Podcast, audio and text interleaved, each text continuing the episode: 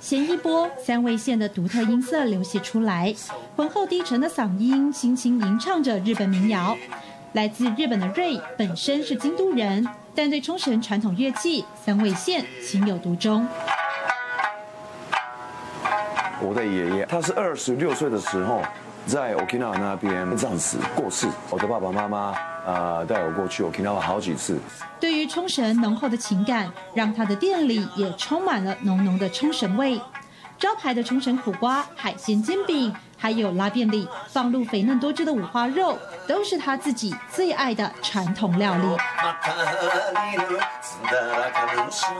二零零一年，他辞去了东京白领族的工作。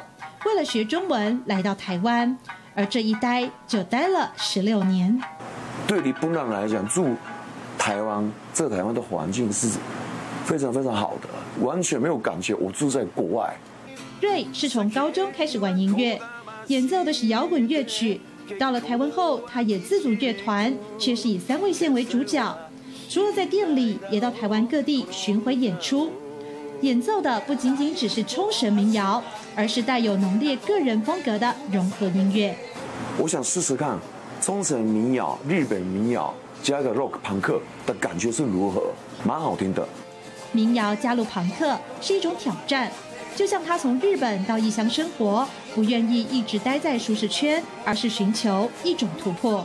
人生就是挑战，对，不挑战，人生就完了。跟着自己的心走，这是瑞秉持的人生态度。